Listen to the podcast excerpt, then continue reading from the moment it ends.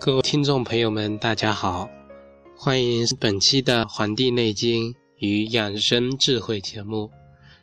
本期节目给大家讲讲这个节气养生的知识啊，这也是我们节目的一个板块之一了。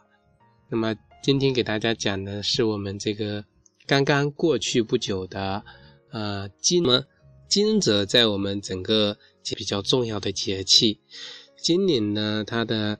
出现的时间啊，是在二零一五年三月六日的五点五十五分三十九秒，在我们的农历呢，就是我们二零一五年正月啊十六日。这个惊蛰的蛰呢，哎，我们以前给大家讲过，这个节气啊，就是蝉的意思。惊蛰就是指春雷乍动，那么把。这些潜伏在土中冬眠的动物啊，给吵醒了，给惊醒了。那么惊蛰的时候呢，斗指丁，这个是听闻上的这个意义啊，就是说我们的太阳黄经啊为三百四十五度，这个节气表示呢，立春以后整个天气就要转暖了。那么春雷开始正响啊，我们知道。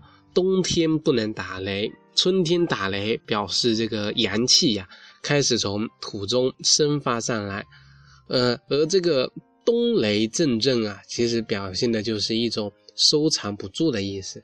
这个在很多前啊这个节目以前就给各位听众朋友讲过，这个冬天是不能打雷的，冬天打雷啊，代表来年的春天啊会有瘟疫之类的这种。啊，疾病出春天打雷是正常的啊，春雷嘛，这个春雷响起来之后呢，不在呃泥土中的冬眠的动物啊啊苏醒过来，开始了他们的活动，所以整个是称之为惊蛰。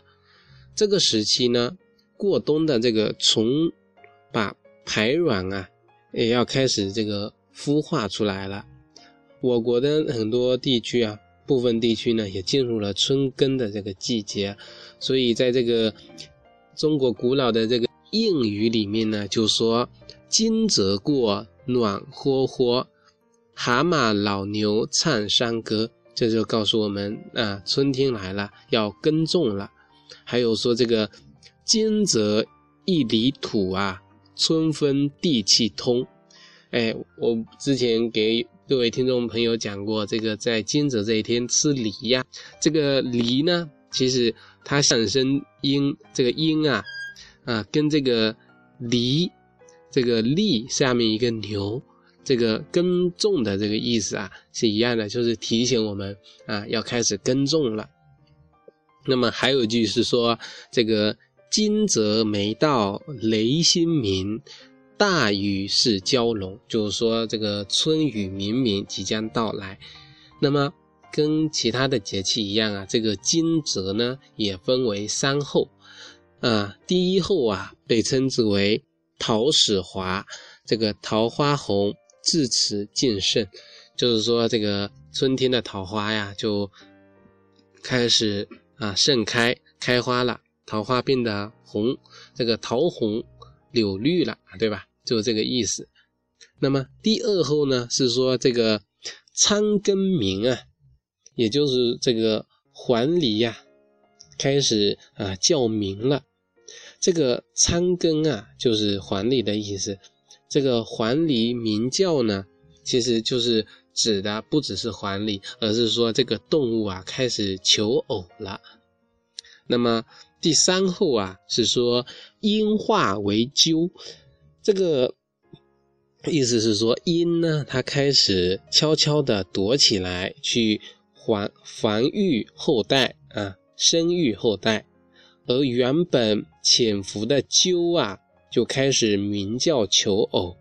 哎，其实古人没有看到鹰啊，而周围的鸠好像一下子多起来啊，就误以为呢，这个鹰啊，老鹰变成了鸠啊，所以啊，这是一种嗯比喻。其实啊，就是呃，鹰躲起来了，而鸠呢出来求偶了啊，就是这个意思。这只是它反映的是一种啊自然界中整个生物它变化的一些微观的角度。可是我们能通过这些角度呢，来看到整个大自然的它的一个变化的整个过程，我们能够见微知著。那么，嗯，怎么我们这个节气跟我们的养生要联系起来呢？那就是得看我们这个春天啊，呃，来了之后呢，惊蛰过后呢，啊，天气暖和起来了，就容易出现这个春困。那么，嗯，人们会感到呃困乏无力，嗯呃睡欲睡意呀昏沉。那么，有的人呢，早晨起来呀也是比较迟。那么，民间就称之为春困了。啊，其实啊，我们中医里面说。春发夏长秋收冬藏，这是大自然的一种特征，也是我们中医提倡的这个顺时养生法呀。如果冬天藏得好呢，那么春困就会减少。所以呀，春困严重的朋友啊，在下一个冬天就要注意，不要违逆了冬令的必藏之气了，要提供给。因为我们冬天藏的不足啊，那么给春天的生机啊条件就不够，所以啊，春困呢，它不只是春天的原因，也有是你去年的冬天的原因，所以啊，现在啊要把整个情这个情况给逆转回去呢，只能慢慢的这个调整。那么等到来年的这个冬天，一定要意识到这个春天的这个啊。这个情况，所以啊，我们这个顺时养生呢，呃，有一个给大家的启示，就是给你的这个时间规律啊，每个阶段我们应该做每个阶段的事情。如果违背了呢，它的报应啊，这个报应不是难听的一个词啊，就是说它的啊印证就会在某个阶段出现啊。所以为什么有很多人啊啊？说三十岁是道坎，四十岁是道坎，五十岁是道坎。这个三四五十这些岁数啊，他他说为什么能过去之后呢？六十岁就能够平平安安的，而过不去呢，可能就会出现一些疾病的这个情况，都是由于我们之前可能在某些方面以为做的是正确了，实际上是忤逆了我们身体的一些啊规律在这里面。所以呢，在这里啊，要讲讲这个如何抵御这个春困呢？那么这个春困，我们讲了，与冬天早睡晚起不同，在春天呢，大家要早睡早起，要既静宜动。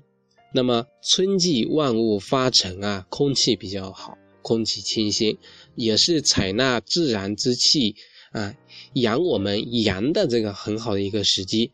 所以啊，应该我们平时呢，如何去缓解春困啊？就可以多去户外走走，去踏春，对吧？去踏青，去锻炼啊，去散步缓闲，可以呢出去打打球、踢踢毽子，或者练练气功等等。而且不仅呢，这个这些过程啊，不仅能够啊引我们的情，养我们的性啊。还能够使气血得到一种通畅，啊，这比吃药好得多。因为啊，与自然的这种沟通啊，其实就是一种对自己身心的一种沟通。这个其实就是一种治病的过程。大家不要不信，以为这个中医治病只会给各位这个啊点点这个呃通通这个穴位啊，或者是吃吃药。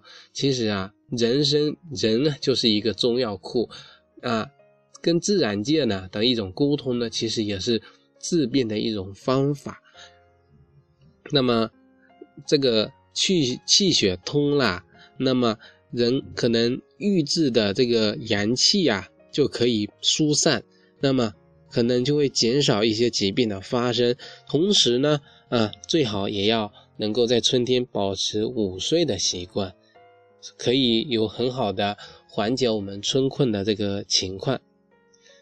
那么，呃，这里呢要提醒大家，就是，啊，在春天刚开始起步的时候啊，天气还是很冷的啊，阳气初生，啊，可是啊，气温呢也有所回升，但是啊，这个突如其来的这个冷空气啊，也是比较强的，啊，所以，嗯，乍暖还寒的时候呢，要做好春捂这个工作。